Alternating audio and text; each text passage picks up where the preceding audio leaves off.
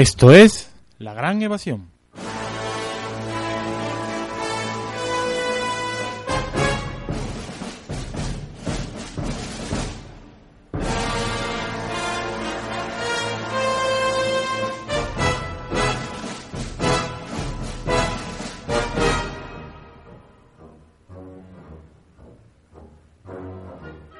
Bienvenidos amantes del cine, sobrevivientes de un tiempo que no creen mito ni leyenda. Tomen asiento, enfunden, desabrochen los cintos y pasen al salón, porque en este pueblo no se admiten armas. Expandan con pataditas la tierra por el campo y anímense a sentir, pensar, descubrir de nuevo el amanecer de esa imagen del alma. Aquí, en Radiópolis, en el 88.0 de FM. Bienvenidos al cine. Bienvenidos a la gran evasión.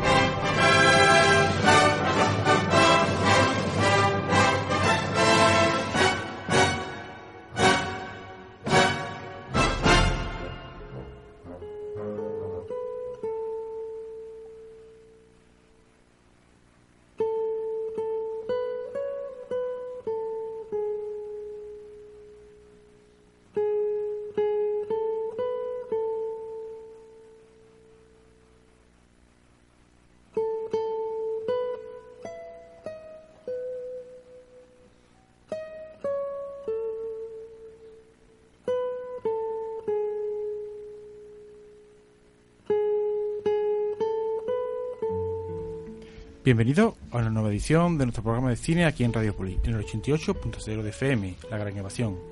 A la atención técnica de Samuel, les saluda aquí les habla José Miguel Moreno. Nuestro correo, todo junto y con minúscula, como siempre, granevasión.com. Nuestro blog, cinemalagranevasión.blogspot.com.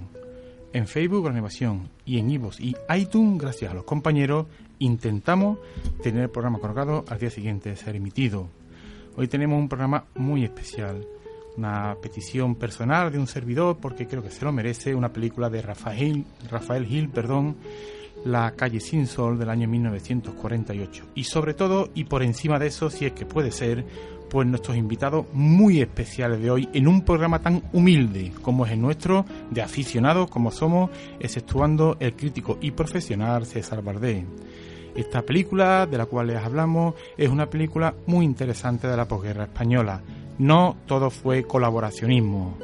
Hubo compartimiento de ideas, si ustedes quieren, pero hubo también cine, gente amante de las imágenes que transmitían emociones y que ayudaron en su momento a crear unas ideas distintas de aquellas que veían los ojos, porque créanme, y eso creo, que lo hemos aprendido juntos, se aprende mucho más con la ilusión y con la mirada que con los ojos mismos. Esa intervención del arte que hace para el redescubrimiento de la realidad, sin el cual esta prácticamente no existe.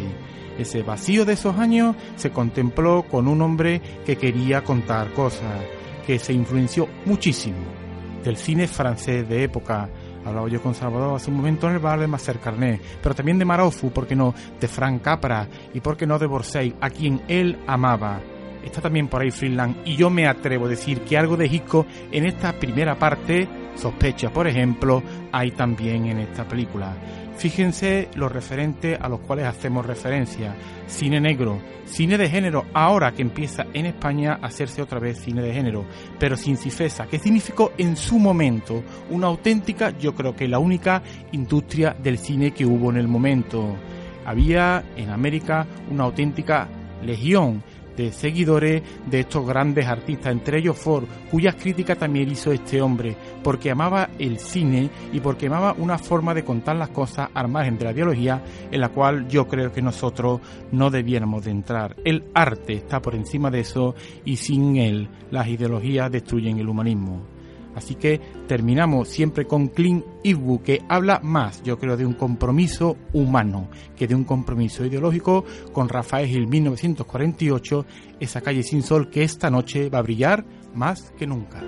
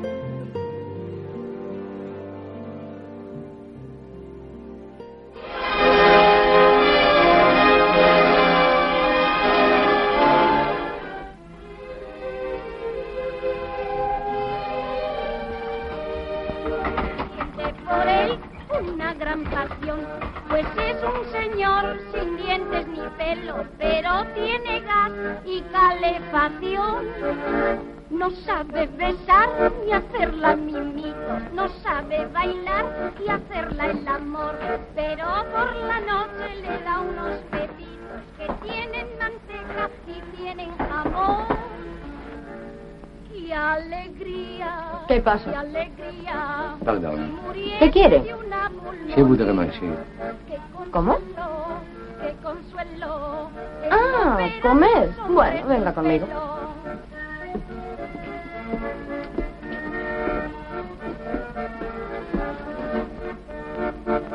La guapa Isabel se echa de otro novio y siente por él verdadero amor, pues tiene un tupé peinado para adelante y tiene un lunar y un tirabuzón.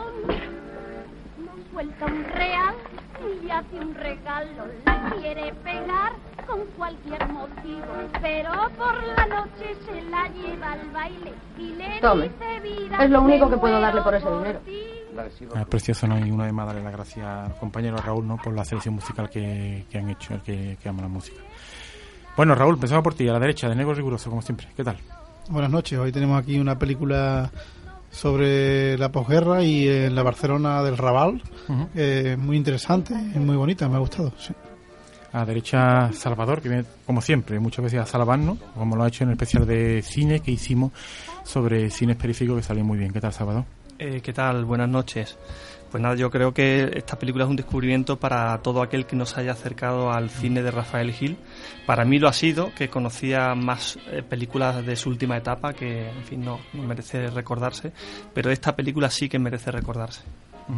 A la izquierda tenemos a eh, Herbie Navío. ¿Qué tal, Herbie? ¿Qué tal? Buenas noches. Vamos a tomar nuestra pequeña ración de sol y nuestra pequeña ración de, de esperanza en esa, en esa calle tan angosta del barrio chino barcelonés y en esa posguerra que, que duró tanto. A mí también es un descubrimiento la película y me ha gustado. Merece, merece una visita a esa calle sin sol.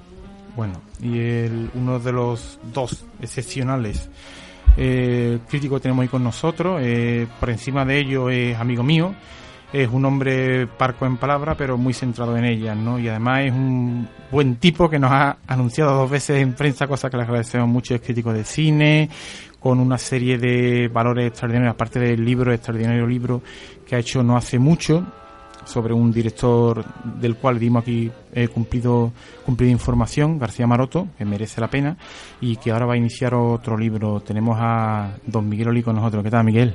Muy buenas, muchas gracias por, por la invitación. Como les decía, par con palabras, pero muy concentrado en ella, lo veremos, sabe una barbaridad de cine. Y nuestro invitado por primera vez con nosotros, al cual yo tengo que agradecerle mucho el que lo haga. A través de la, del hilo telefónico, tenemos a don Rafael Utrera Macía, es un hombre que de, tengo yo aquí delante, Herrera del Duque, Badajoz, me corregirá, ha sido catedrático aquí, en la Universidad de Sevilla, yo conozco a muchos alumnos de él, entre Manuel Bruñón, que le manda un saludo, ¿no? Él es uno de las personas indispensables a la hora de hablar de cine en Sevilla, así lo demostró en un simposio no hace mucho que se celebró no solo sobre García Maroto, que lo invitó Miguel, sino sobre nada menos que Orson Welles, a quien creo que conoció.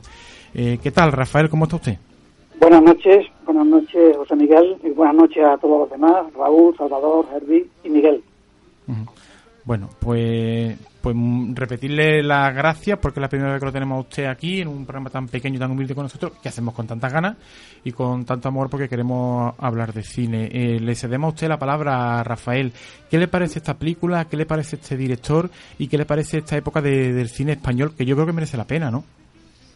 Bueno, ante todo quiero agradecerte el que me hayas hecho llegar la película porque a pesar de que tengo unas 2.500 cintas, de las cuales posiblemente el 70% son españolas, curiosamente no estaba esta película en mi biblioteca.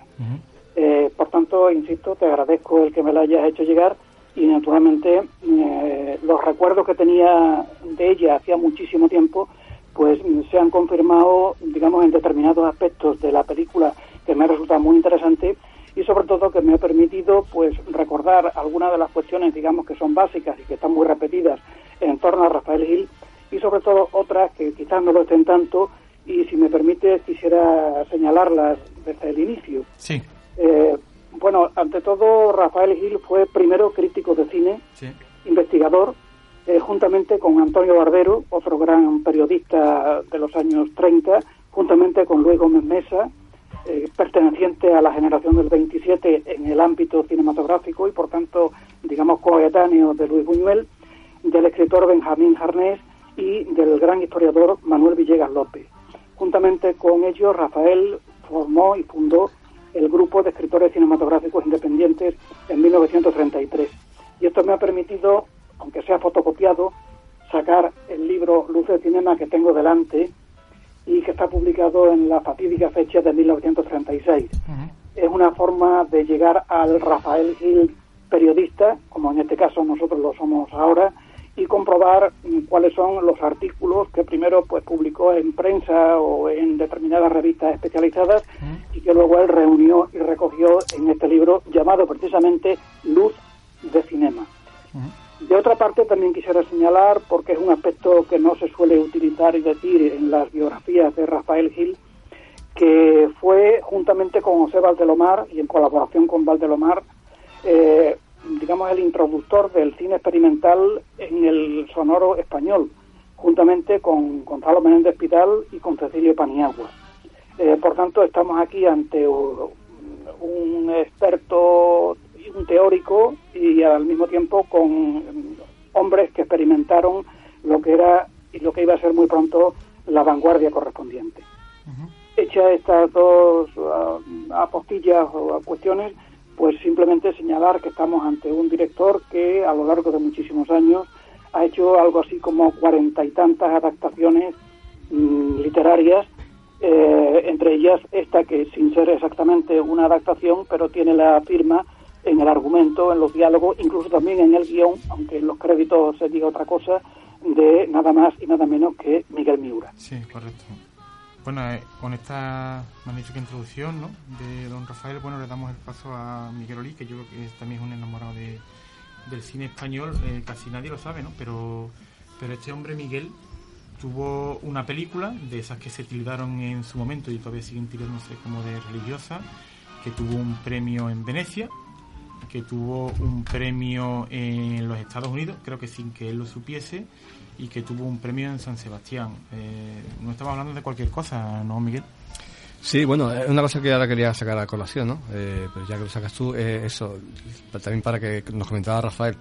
Y es un hombre que no solamente hizo una, sino hizo varias películas en las que el motivo religioso tenía mucho peso, ¿no? Y precisamente por eso me llama la atención que una película como la calle sin sol eh, no haya ninguna presencia religiosa en el, argumento, ¿no? Pero bueno, después lo podremos hablar.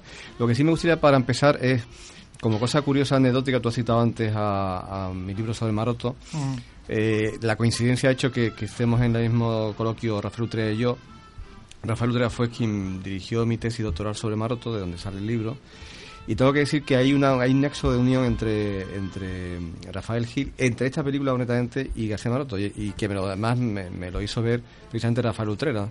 Y es que em, eh, Maroto hizo un poca incursión en la publicidad, muy pequeña incursión en la publicidad, pero hizo solamente cuatro anuncios, dos de ellos, eh, perdón, creo los cuatro, con Manolo Morán de actor, porque mm. éramos amigos, y Manolo Morán de guionista. Entonces, hay un anuncio, el único que se conserva, el único, al menos el único que he encontrado yo, está editado en DVD, que se conserva de los que ha hecho Maroto, protagonizado por Manolo Morán, es prácticamente un calco de la secuencia de esta película, de la primera secuencia en la que aparece Manolo Morán vendiendo las cuchillas eh, bajo la estatua de Colón.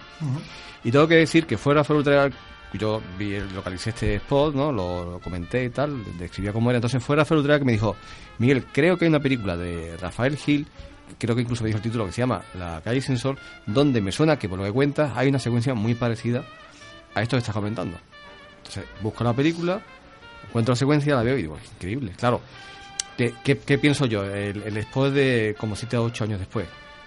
Me imagino que Manolo Morán, que era el guionista de, del spot también, dijo, oye, mira, yo recuerdo en esta película Rafael Gil que hice una especie de pitch, de monólogo, muy simpático, que a la gente le gustó, ¿por qué no, digamos, adaptamos ese monólogo a un anuncio sobre era sobre mm, eh, el lugar de cuchillas era sobre estos eh, mm, productos para limpieza de, lavadora para lavar lavar ropa. Entonces pues, lo que hizo fue adaptarlo. ¿qué? se llamaba Tutú Tutú exactamente. exactamente. Y era era prácticamente lo mismo era prácticamente lo mismo. O sea lo que hizo ahí un poco Maroto fue bueno planificarlo de otra manera pero era el mismo el mismo planteamiento del personaje rodeado de gente solamente que en lugar de ser la la estatua de Colón, bajo la estatua de Colón, pues era en la plaza de un pueblo. Muy interesante eso, Salvador. Qué, qué maravilla, ¿no? De, de, este cine español, ¿no? Que nosotros hablamos muchas veces, ¿no? A mí que me encanta de Frank Capra, ¿no? Qué bien contaba Frank Capra la América de su tiempo y qué bien cuenta García Maroto, qué bien cuentan incluso antes de los 60, ¿no? Este hombre, Said Heredia, yo creo que también Ibe Esconde, ¿no? La España del momento en que están haciendo cine al margen de la ideología, es decir, eh, sacan a gente comiendo, sacan a gente peleándose, sacan a gente en los bares, están contando, como tú decías, ¿verdad, Raúl, el otro día? A quien hay que dar las gracias de las copias, porque las copias son tuyas, y yo lo agradezco. Las copias que hemos dado a estos señores son tuyas, especialmente también a ti, Salvador. No son mías, son de internet. Pero los discos, los CDs en donde se, se emplazan son tuyas, ¿no? Pero que bien cuenta, ¿no, Salvador? La España de nuestra época, yo se lo echo mucho de menos en estos directores y especialmente en esta película, ¿no? Eh, yo la verdad es que la, la, la, película, mm, para mí, uno de los valores que tiene es precisamente no el, el testimonio. Exactamente, un tes el testimonio de, de, una época, ¿no? Después, por otro lado, vemos que, mm, que Rafael Gil, como fue antes crítico de cine, se, le, sí. se ve claramente ¿no? el, el, tipo de cine que le interesa y, mm. y, y, de lo que está influenciado en la película. Entonces, claro, eh, estamos en el pleno auge del cine negro. Mm. 1948. En América. En América, exactamente. Y, y, también estamos con el neorealismo, el, el realismo poético ya había pasado un poco, pero yo creo que es de lo que más influencia sí. le veo yo a esta película. Sí. Le he visto mucho de, de Carné, además el hecho de que colaborara Miura en, en el guion me hace recordar sí. la colaboración entre Carné y Llobert, que le hacía unos, unos diálogos fantásticos, ¿no? Uh -huh. Incluso arrebatándole el protagonismo al propio Carné, ¿no?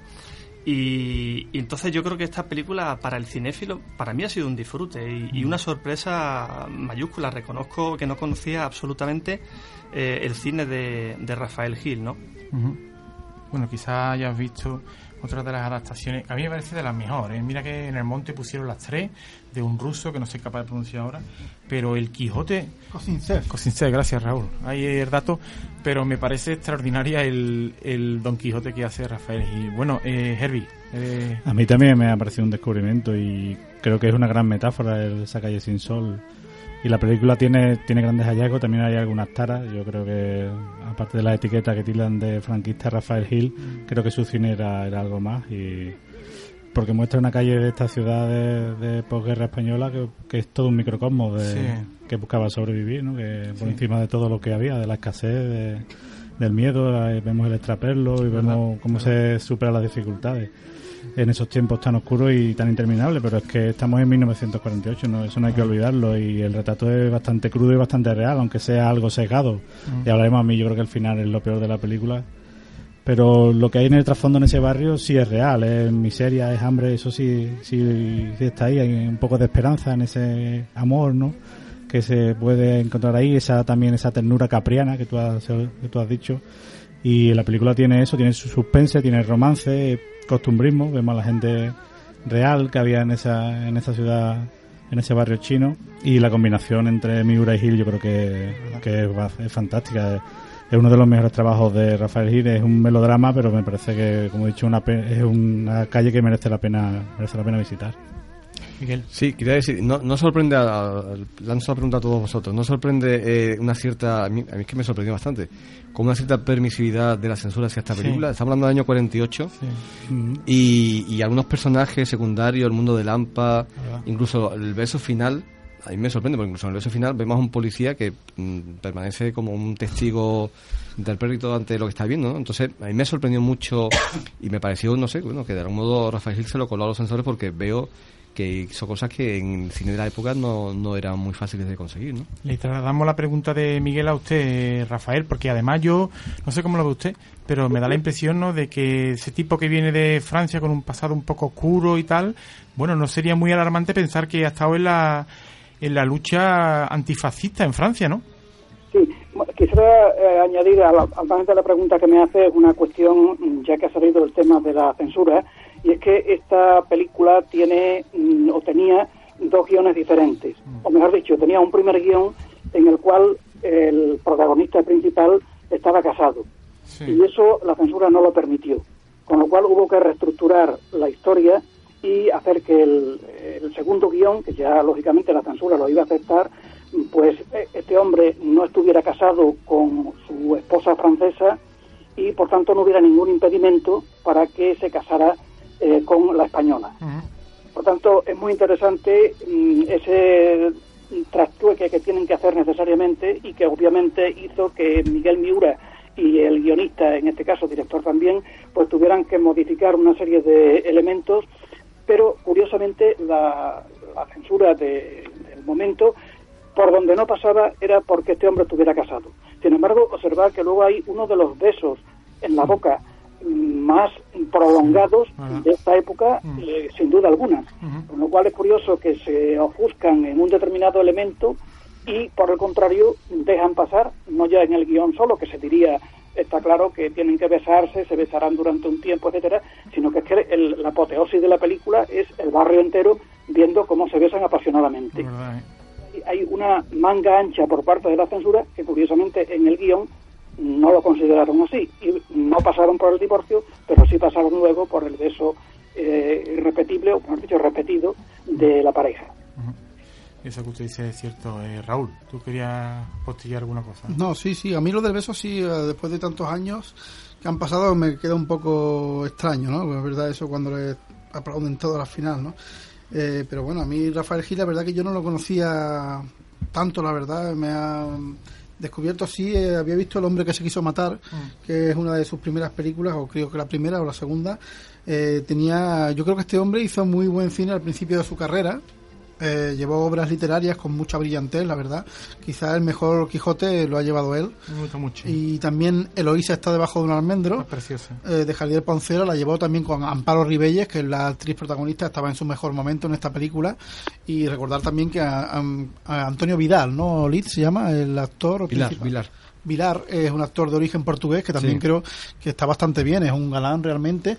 Lo que pasa es que lo ponen al principio como el extranjero, ese extranjero con un punto sospechoso, un punto agresivo y siempre con connotaciones negativas, pero eh, la verdad que es un actor... Tiene cara de buena persona. Que lo hace muy bien. Tiene cara de buena persona, ¿verdad? Sí, y como ha dicho, sí, como nosotros, que tenemos cara de buena persona, pero engañamos. Habla por ti. Eh, como ha dicho Salvador, en un principio muy de cine negro. Eh, Un principio... Finland, pues, ese, barco en el que aparece ese mm. tipo que ha hecho algo raro, se mete mm. en el barco, ese perrito que... Mm. Eh, es muy tierno eso, del perrito y cómo va andando luego el tío, porque bien rodado, cómo va andando por las calles del Raval de Barcelona mm. con el perro detrás y es neorealista la, imagen, esa escena está muy bien hecha. La chica que es Amparo Ribelle, la, mm. la, chica de la pensión que se enamora perdidamente de él y quizá ahora mismo la veamos que, con unos ojos que parece un poco ñoña, pero creo que también hace muy buen papel. Pero es curioso, tú estás mencionando lo del perro que me parece extraordinario porque le da un componente eh, como de cercanía, ¿no? no Es un tipo extranjero, pero no es un tipo que se enfrente al espectador como personaje. Y luego Salvador hay una cosa que a mí me parece extraordinaria. La gran protagonista de la película es ella. Es decir, algo eh, me parece rompedor en, en, ese momento que la auténtica protagonista en, alrededor del cual o alrededor del cual eh, funciona la película es, ella, ¿verdad? Sí, algo que ocurría en el cine negro habitualmente. Es correcto, sí. Las mujeres Pero esta no es una, fe fatal. No, no, claro. Es una fe tonta. y buena. Eh, es inocente. el, arranque me parece me pareció muy prometedor porque mm, realmente eh, prácticamente no hay diálogo durante los primeros minutos. Todo se construye visualmente. es complejo. Entonces eso rápidamente me enganchó en la película. De hecho hay solo una pequeña un pequeño diálogo con el con el tabernero francés, eh, que viene subtitulado en, en, español, y quitando ese momento, dura muchos minutos la película, eh, construida visualmente y, con gran brillantez, ¿no? Muy difícil eso. Sí. Y si me permitís que haga una pequeña observación para que no lo olvide, eh, yo he relacionado esta introducción que estáis diciendo y que estáis hablando con lo que sería el prototipo de el el, el, personaje romántico, el héroe romántico. El héroe romántico suele ser de desconocido origen mm. y se sospecha mucho en torno a él. Hay muchas elucubraciones por parte de las personas que están alrededor de él, de este hombre, de dónde viene, de dónde procede, etcétera. Mm, pero hay una diferencia fundamental. Mientras en el romanticismo este personaje tiene el contratipo de la mujer a la que se le llama ángel de luz, es mm. decir, es la mujer pues para ser amada, para ser, etcétera.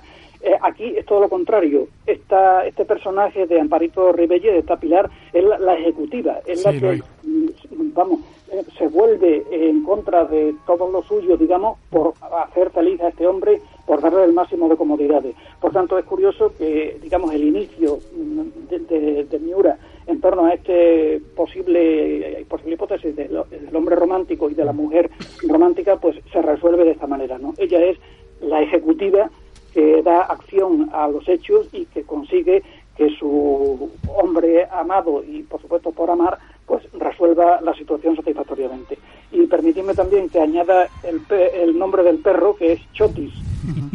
Y muy bueno también el punto de la película, que es la calle sin sol, que es el único momento del día en que están en ese callejón y tienen ese momento de sol, que es cuando se reúnen esos pobres, que también es una película sobre gente humilde realmente y con un, buen sesgo, de una buena imagen de ellos y que bien visto está eso, ¿verdad? Cuando se reúnen ahí y, los secundarios que buenos son también. Está ahí Manolo Morán, que ha dicho Olid la alusión a esa escena magnífica de cuando lo, afeita al principio, que empieza a mm. afeitarlo y le dice que se quita el niño de encima, quítate el niño de encima, mm. no sé qué. Mm. Y los otros también, está José Nieto, las hermanas Cabalba, hay un gran número de buenos secundarios. Bueno, y Alberto Romea haciendo del policía, también es magnífico, magistral. No olvidarnos de Flora, que Julia Cabalba, que está mm. sorprendente en ese papel, pobrecilla, de decir que es el último mono de allí y que evidentemente nunca va a tener un futuro mm, eh, animado ni laborioso, etcétera, sino que está metida en la cocina y allí parece que se va a quedar. Que a mí, me recordó mucho a muchos personajes secundarios de películas de García Berlanga. También estas mujeres quejumbrosas que están allí en un rincón y... Pero sería al revés, Raúl. Es decir, serían los personajes de de García Berlanga que, ven, que, que son corales, que son corales, pero vienen después de esto, ¿no? Y Julia Cabalba es la pintor, la pintora, la amiga de del Mauricio, Que, esta mujer que siempre bebe, que también ahí se ve mucho la mano de Miguel Miura, ese humor absurdo en las frases que dice, que suelta, eh, si no se pudiera beber en la vida, ¿qué íbamos a hacer? Y hay, hay frases muy buenas también, con, pero también metido de forma muy sutil ese humor absurdo de Miura. Y es atrevido, ¿no? Eh, Herbie, no sé qué te parece, que en, esa definición que tiene intérprete la película, ¿no? Pero tiene una intención coral, porque no olvidemos, la idea original es del director. Lo que pasa es que luego la desarrolla un guionista, ¿no?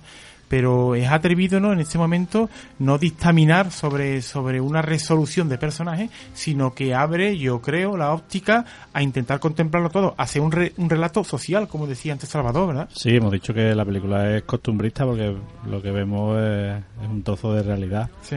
Eh, Rafael Gil decía que el cine para él era una, necesidad física y mm. por eso hizo de todo. estos comienzos es un cine bastante diferente al que tuvo al final, no ese cine tan amable y a favor de la corriente dictatorial, pero eh, aquí sí hay, estamos hablando de, yo creo que hay cierto lirismo también a lo, a lo que invido, ¿verdad? Poética, sí. En la poética y también hemos hablado del, del de la poética francesa, ¿no? De Bigot, de René Clair, de Renoir, todo eso también está ahí porque los protagonistas son, son el pueblo, son la gente humilde, la gente más sencilla, incluso los parias los, y los marginales. Ya hablaremos de del final a mí me duele y me cuesta que, que la ciega y el, y el, y el mendigo sean los culpables del asesinato. Por eso me fastidia la, me fastidia al final la película. Yo creo que se lo sería impuesto por la censura ese final, pero tapando un poco eso, viendo el, retrato que hace es de un país paupérrimo y vemos una, una realidad. Hay personajes positivos, ella, ella es la luz, es positivo, es la que cree en él, que tiene buena,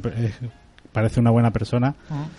pero todos los demás sacan su tajada, ¿no? Ah. el, dueño de la, de la posada que se queda con, con la sortija o eh, el mismo Manolo Morán que también ah. lo utiliza, todos sacan su tajada y hay una visión, yo creo que no demasiado buena de, del tipo de gente que había. También el, el, personaje del policía, yo tampoco creo que lo colara muy bien, porque ese policía todo el tiempo bebiendo y que no, que no resuelve nada, que siempre está tan amable no era un policía real, ¿no? Y a ti que te gusta tanto, antes de poner alguna canción a, la mitad más o menos del programa, a mí me ha recordado al policía de, de Casablanca de alguna forma, ¿no? Que es una especie de, intermediario. Y luego lo que tú estás diciendo, ¿no? Sacrifica eh, personajes españoles para intentar darle lugar a un personaje eh, extraño que viene de fuera, ¿no? Y eso yo creo que también tiene su, su valor cinematográfico y su valor en, en el tiempo, ¿no? Raúl, Tú que estás encargado de la música, que vamos a poner ahora un poquito para eh, Hemos traído a uno que te gusta a ti mucho, que es Antonio Machín. Ah, muy bien, me encanta. Eh, Con calle en Sevilla. Yo también lo he traído pensando en que te gusta y es de esa época también, de esa época de los años 40. Vale. Una canción de Antonio Machín. Con ella le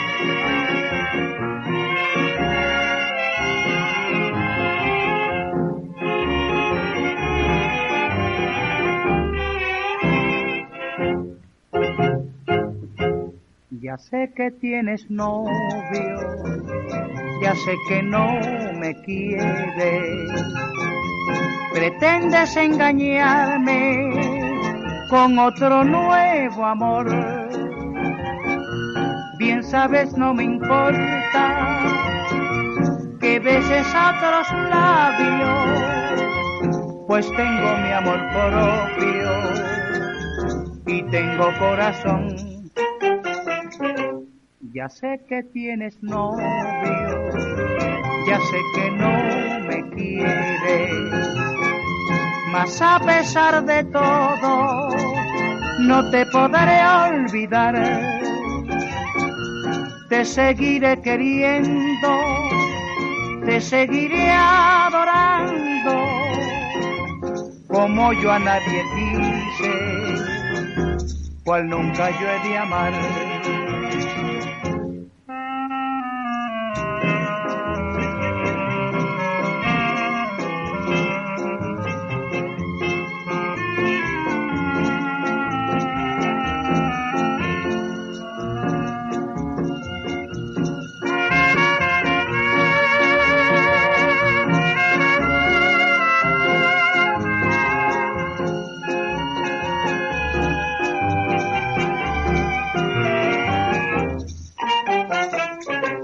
Ya sé que tienes novio, ya sé que no me quieres, mas a pesar de todo, no te podré olvidar.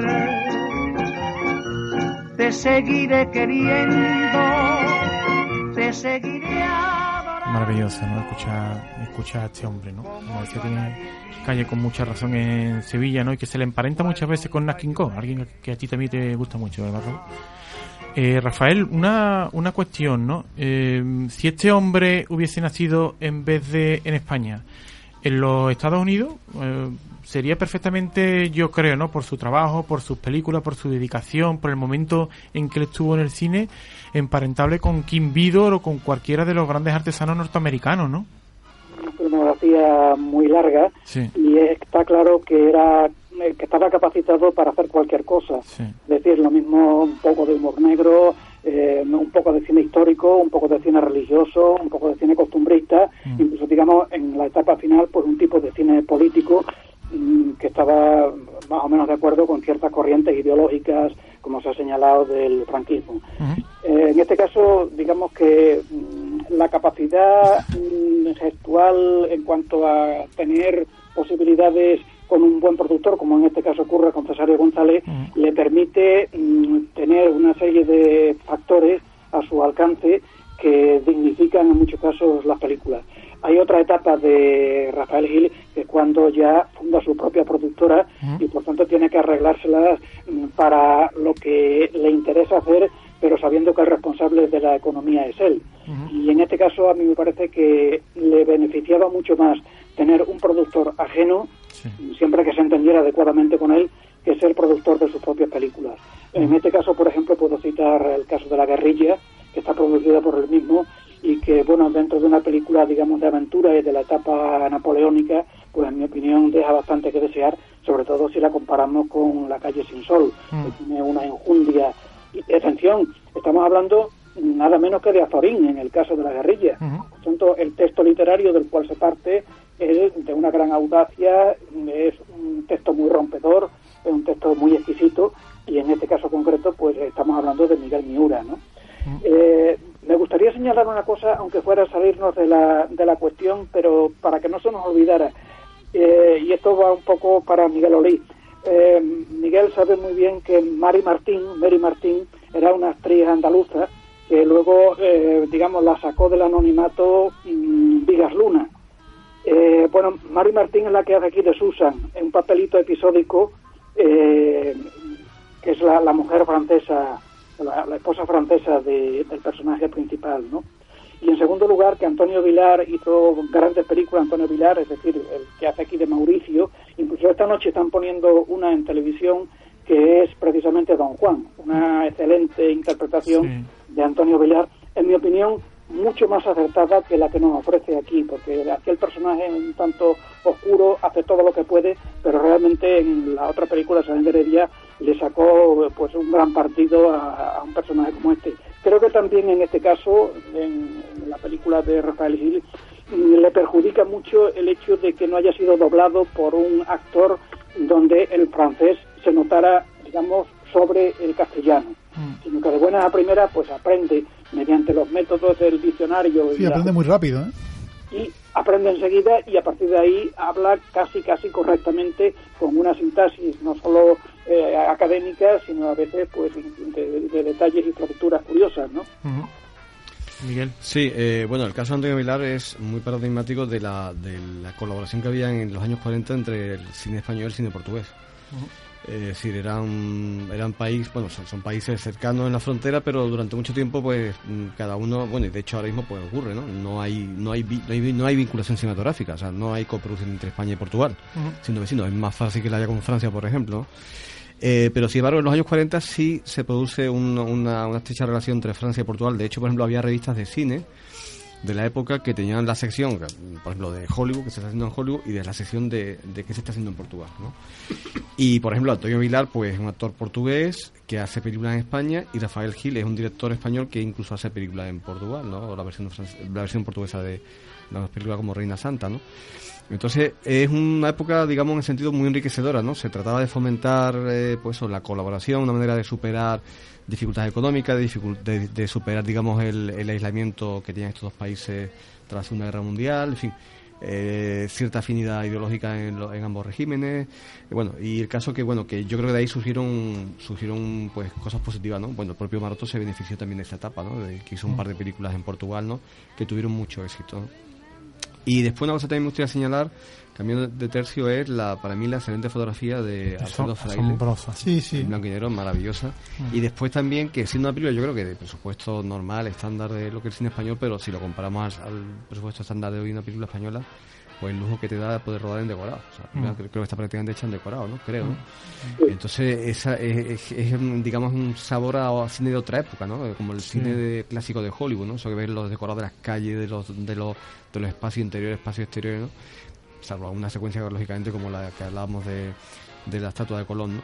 Entonces yo creo que eso le da también un sabor muy muy muy intenso a, de buen cine, ¿no? Y de cine clásico, ¿no? Y de, Mm. y de bueno, de, de regusto de, de Del los puerto, clásicos. las escenas del puerto con la niebla. Eso es bueno, es que las escenas del puerto tienen un punto muy interesante, la de esa final cuando de pronto por casualidad se encuentra, una casualidad muy grande, que de pronto Amparo Ribella se encuentra allí sentado a, a él, pero cua- se ven los contornos como iluminados. Eh, Sí, es una verdad, cosa que lo acerca también mucho al realismo francés ese, ¿no? De, de Carnet y de Julien Duvivier y todos estos. Sí. Eh, ahora que estábamos hablando de las formas, me gustaría señalar, no sé qué opinabais de ello. Yo en, muchos momentos, eh, como es una película de muchas emociones, echo en falta eh, primeros planos. Primeros planos que, que, tengan más fuerza. eh, y yo creo que no sé hasta qué punto el tema de la censura tuvo algo que ver en eso. Por ejemplo, me refiero a los besos, ¿no? Ese beso final que comentabais antes, ¿no? Que cómo se le coló eso a la censura ese beso está tomado, eh, es un, plano casi general de, la calle y no. El cine americano rodaba los besos con unos primerísimos primeros planos que yo creo que igual la censura eh, no, no hubiera permitido. Entonces, en- es muy teatral, pero mm, las emociones fuertes eh, muchas veces están en los primeros planos. Sí, lo que pasa, no sé qué, qué opina usted, Rafael, eh, me parece mucho más difícil transmitir emociones con esos planos lejanos a los cuales hacía eh, referencia Salvador, ¿no? Arriesga más filmando en, en escenas que tienen una planificación, yo creo que muy pensada, ¿no? Sí, bueno, yo creo que este punto lógicamente es muy discutible, pero yo creo que aquí se trata de darnos siempre al grupo, Mm. es decir, o a los dos personajes, Claro. en el caso de ella y él, es decir, de Pilar y de Mauricio, pero sin olvidar el, el contexto y el, y el, y el ámbito, digamos, de grupo, y sobre todo de, de barrio, que es lo que funciona realmente en la película. Claro. Curiosamente, mm, el, el lugar donde suceden buena parte de los hechos se llama Taberna de la Bitácora, o Taberna Bitácora. Y volviendo otra vez a un tema que antes hemos tocado, eh, hay que ver la cantidad de comidas que se presentan en primer plano. Es decir, en los anuncios que hace el, el pretendiente de, de Pilar, eh, pretendiente que por otra parte tiene muchas aspiraciones, pero va a tener escasos resultados, es pintar el- los, los nombres de las comidas que se, que se Y facilitan. además pintarlos con, en redondilla, que es su especialidad. Pues escaparate. Exactamente. Este de tal manera que yo creo que esto es un aspecto muy interesante y muy curioso, donde los primeros planos funcionan precisamente para señalarnos eso que es tan importante como es la comida. Es decir, la comida que es un factor imprescindible en la película y por el cual mm, esta pareja, la, la ciega y, y el marido, pues se van al mejor restaurante a, a ponerse ciegos porque, bueno, al menos una vez en la vida, aunque haya sido a través de un asesinato. Claro, dar tanto énfasis a la comida es por la época que era, ¿no? La posguerra, que también es una película de García Maroto que Oli conocerá, que es la de la isla, ¿cómo se llama esa película? Cuatro Robinsones. Ahí también pone mucha comida magnífica, en primer ¿eh? plano. Pero el actor que decía Utrera era Ángel de Andrés, el que hace de, José. el pretendiente de Amparo Ribelles que siempre intenta estar ahí detrás De ella. sí. Sí.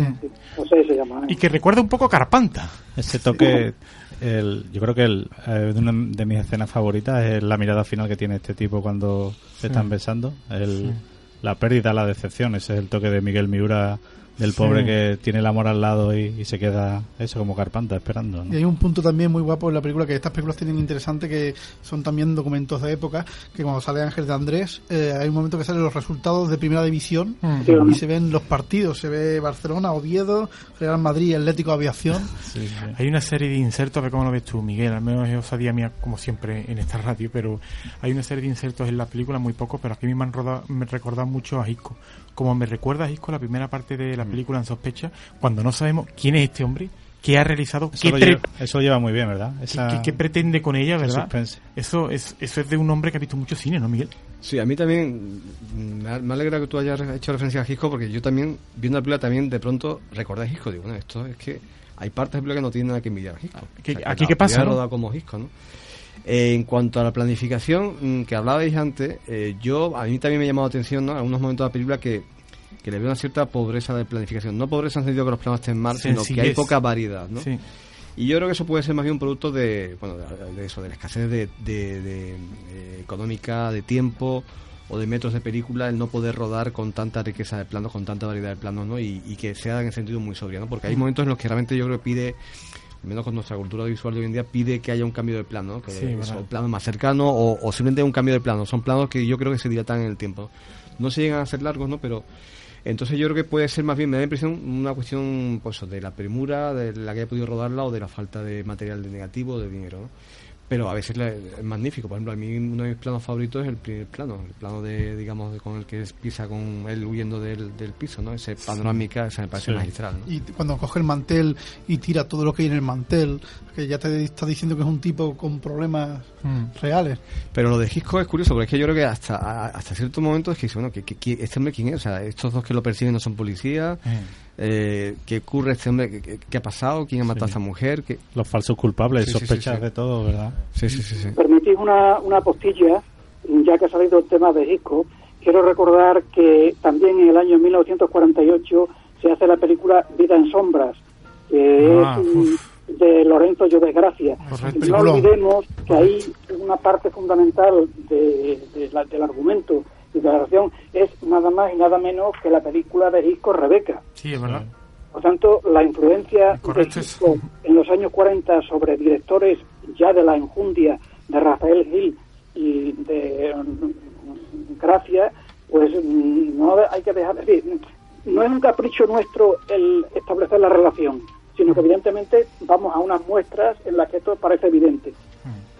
Eh, lo que usted dice, sí, porque además nosotros hemos traído, ¿verdad? Que tuvimos a, Sí. gracias a César Valdés, que nos la recomendó, y hablamos de la única, única película de Llove Gracia que, que fue perdida en su momento y que se recupera hoy como Vida en, som- en Vida en sombra. sombra. Eh, eso fue en Conversacines Bueno, fue en este y, pero aquí hemos traído también una película que es recomendación de César que es No toquéis la pasta de Jacques Becker Ah. y yo también he visto mucho Jacques Becker en esta película Eh, Jacques Becker esa en posterior pero hizo una que se llama Antoinette Antoinette que, se- que hay mucho eso, esas tiendas rodadas, esos lugares, ese bar, esa- esos callejones con los adoquines, esos personajes me recuerdan mucho al cine de Jacques Becker también. incluso Salvador, a ti que creo que te gusta bastante Freeland, igual que a mí, ¿no? Esa cosa como de que va a aparecer algo que no se sabe exactamente cómo es, bajando la cámara, diferenciándola un poco, filmando los suelos, filmando quizá eh, aspectos que pueden no estar desarrollados con la trama y que tienen que ver con lo que está fuera de escena, ¿no? Esa presencia de alguna forma de Freeland, que también fue uno de los, de los maestros de Hitchcock, creo yo, ¿no? Sí, eh, de hecho la película a mí en un principio mm, me, me atrajo mucho por eso. Después es verdad que entra cuando ya entran sí, cuando entran en el en el hostel, la especie de bar hostal este, ya la cosa cambia y, Es verdad. y, y ya no se retoma en ningún momento. Pero Eh, es verdad correcto, que correcto bueno tiene, tiene algunos momentos más en la película, pero al final se centra ahí. Entonces eh, yo he- mm, echo de menos otro tipo, eh, Miguel antes hacía referencia a ello, ¿no? Eh, otros otros planos eh, diferentes para salir de, de esa teatralidad, ¿no? Que, que muestra en gran parte del, de- del metraje. Bueno, somos seis, vamos eligiendo alguna escena, ¿la cogéis alguna de ustedes o lo cojo yo?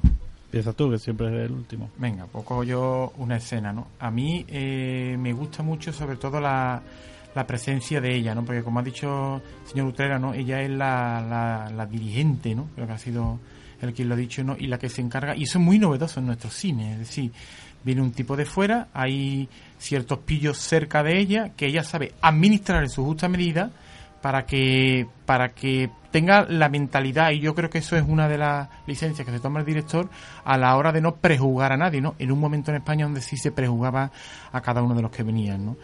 ¿Cuál de vosotros queréis entrar? Eh, señor Utrera, ¿quiere usted coger alguna escena? Bueno, yo me quedaría con la de los rayitos de sol. Ah, es verdad, esa es preciosa. Es de una altísima poesía Sí, lo es, lo es. de imagen y sobre todo el contraste entre lo que se ofrece como comestible en la taberna de Bitácora y el sentido que tiene el sol como elemento indiscutible de la vida y sin el cual mm, pues somos pobres, ¿no? Entonces la lectura de ese plano daría para escribir un artículo sobre él estableciendo relaciones con otro tipo de cosas, pero para mí es el momento posiblemente más poético de la película. Sobre todo, eh, señor Utrera, porque en ese momento no había sol en España. Bueno, ¿quién coge ahora alguna escena? ¿Tú mismo, Herbie? Bueno, yo lo he comentado un poquito antes. A mí me gusta el, esa cara de, del pintor de escaparates de Pedro, que es Alberto Romea, del perdedor, ¿no? Con el amor perdido justo delante y la felicidad que irradian Pilar y, y Mauricio, que es el forastero. Y para más Henry, el, el otro es un auténtico pintor, es un artista. Eso son otras de las bromas y de sarcasmo de, Sí, de Miguel Miura, ¿no? Con, con tanta inteligencia. El otro nada más que es un pintor de escaparate que hace letras en redondilla. Y si me permite, también hay una imagen que me impactó mucho, que es la imagen del del mendigo y la mujer ciega en brazos. Sí, me verdad. pareció incluso la, la piedad de Miguel Ángel, Sí, ¿verdad? sí, sí, sí, está- sí, sí, es, sí, una- sí. es apenas un segundo, un fragmento, pero es, es bestial esa, esa imagen, es muy potente. Y una pena que dure tampoco ese plano, ¿no? Una pena, porque es un plano bellísimo. Sí, dura muy poco, ¿verdad? Cuando ella está mirando el, después del incendio, cuando está mirando la- los- se supone que los cadáveres que se ven las sombras en la pared también es expresionista y también ¿verdad? duran muy poco esos planos, ¿verdad? Mm. Miguel, continúa hablando. ¿Qué escena coge? Bueno, yo siento debilidad por Manolo Morán. He empezado mi intervención con Manolo Morán, entonces retomo con esa secuencia magnífica que me encanta, que además después, como digo, la utilizó Maroto de, en- vendiendo las cuchillas en, eh, bajo la estatua de Colón. Y después otro momento magnífico también de Manolo Morán, yo que cada vez que sale Manolo Morán en la película, para mí es que se me van los ojos y creo que la película crece, que es cuando le está contando al protagonista Mauricio que guarde el dinero. Está rodeado de, de delincuentes, de carteristas, no sé qué, entonces dice, guarda dinero, No no, hables nadie". nada, no saques nada, no digas nada. Porque Manolo Moral lo aprecia, él siempre lo defiende, desde Sí, que sí, lo sí, afeita Ahí hay una Porque afinidad tiene cara de buena ellos. persona. Sí, sí. Toda esa complicidad, ese- esa ironía, esa, sutil hay una muy buena que cuando está en el restaurante que lo llaman los policías para sacarle información y él está comiendo. ¿Cómo come? ¿Con qué naturalidad Sí, come el sí, tío? sí, eh? sí, sí. Es que Morán era enorme. Eh, Salvador.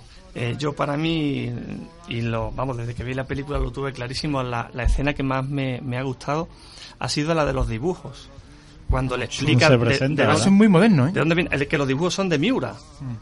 No sé si incluso sería su mano, porque son, son insertos y, y me pareció me pareció genial, una forma genial de contar la historia con, con cuatro insertos y me sorprendió muchísimo. Yo creo que es lo que más me ha sorprendido de toda la película. Raúl. A mí me gusta mucho una escena que me hizo reír, que se ve, supongo que será también la mano de Miura, en la escena en que Pilar eh, está, o sea, está con la con Julia Cabalba, con la sirvienta, y de pronto le dice la sirvienta una frase que es de Miura que es muy graciosa, ahora no recuerdo, pero me hizo mucha gracia. Y también me gusta mucho cuando está eh, Amparo Ribelles con él, con el galán, y se van los dos a la azotea y empiezan a mirar las cosas y empieza a decirle cómo se dicen las palabras en francés, precioso.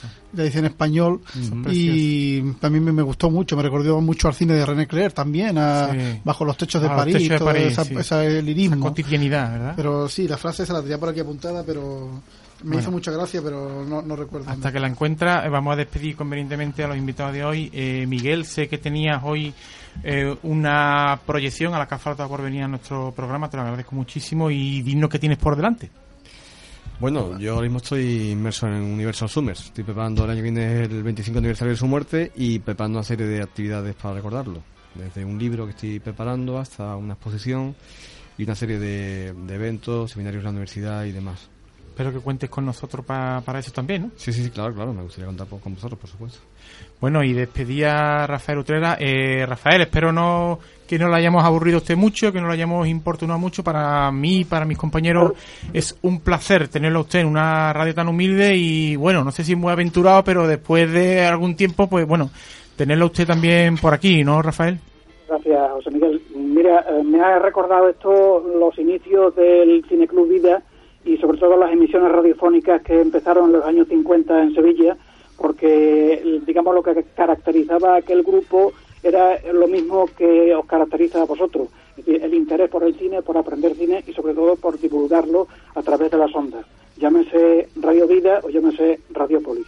Así Bueno. que muchas gracias y mis saludos a Raúl, a Salvador, a Herbie y a Miguel Oliv. Un honor. Bueno, pues es, como Gracias. decía Herbie, un auténtico honor tenerlo usted y, por supuesto, a Miguel Loli con nosotros. Y muchísimas gracias por sus palabras, a las cuales no creo que haya nada que añadir, salvo que Raúl me diga qué canción se ha encontrado. ¿Has encontrado la frase? No, no la encuentro, pero bueno. Nos vamos a, a quedar con una canción de. Bueno, antes de decir que la semana que viene tenemos Marathon Man Wow. Schlesinger. de Schlesinger Schlesinger. y nos quedamos con un tema de B.B. King que se llama Please Love Me. Con ella le dejamos hasta el próximo programa.